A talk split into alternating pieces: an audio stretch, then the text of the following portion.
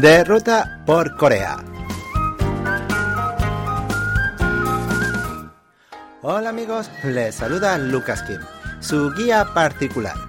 Como cada semana, les invito a salir de ruta por Corea para visitar la ciudad de Paju y conocer el templo milenario Gwangsa, donde se plasma el amor profundo del rey Yongjo hacia su madre. ¿Listos? Empezamos.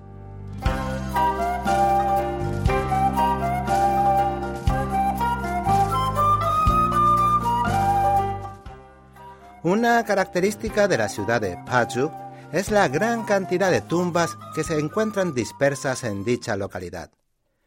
La zona da cobijo a miles de almas en un lugar donde fluyen la nostalgia y los recuerdos.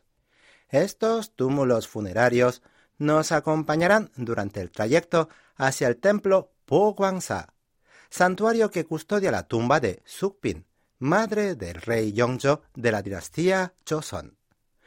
Ubicado en la frontera de la ciudad de Koyang y Paju, para llegar al templo es necesario atravesar una colina muy empinada.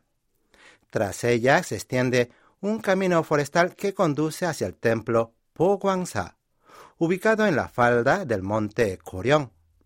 Se trata de un monasterio milenario construido a finales de la dinastía Shilla con el objetivo de expulsar las energías negativas y atraer las energías positivas en la región.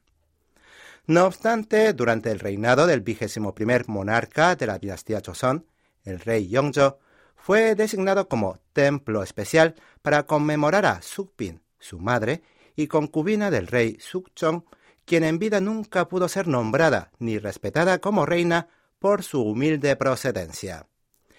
Indignado por ello, una vez llegó al trono el rey Yongjo, se esforzó enormemente por mostrar respeto en memoria hacia su difunta madre. Así construyó un santuario ancestral en homenaje a Sukpin, en los aledaños del palacio Gyeongbokgung, y designó el templo Po como enclave de oración por el alma de su madre por su proximidad a la tumba Soryongwon, donde yace el cuerpo de esa cortesana.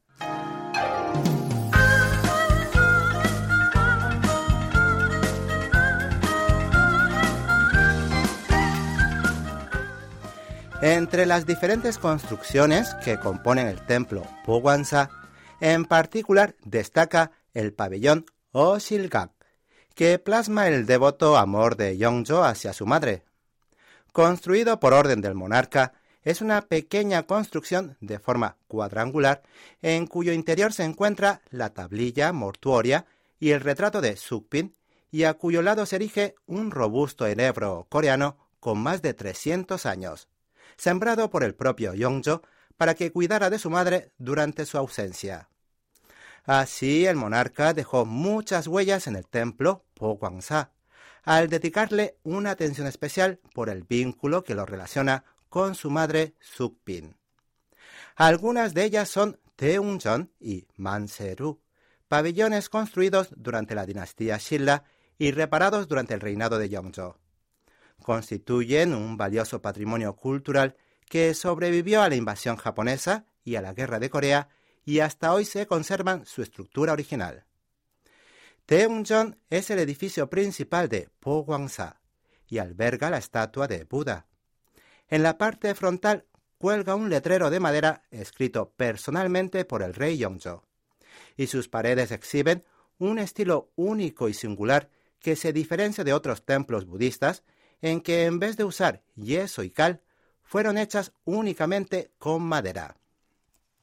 Además, la fachada está adornada con varias pinturas budistas y populares, desde el bote de dragón Panya Yongson, que da acceso a la tierra de la felicidad, hasta los tigres blancos, que son elementos claves del folclore coreano. Apreciando las pinturas exóticas que cubren la fachada de Teungjeon, tendrán la impresión de estar en una auténtica galería de arte.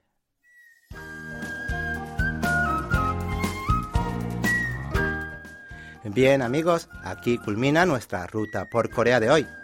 Po Gwangsa tiene muchos otros atractivos, pero les dejamos aquí para que los descubran ustedes en persona cuando vayan a visitarlo. Esperando que hayan disfrutado nuestro recorrido, me despido hasta nuestro próximo encuentro. Chao.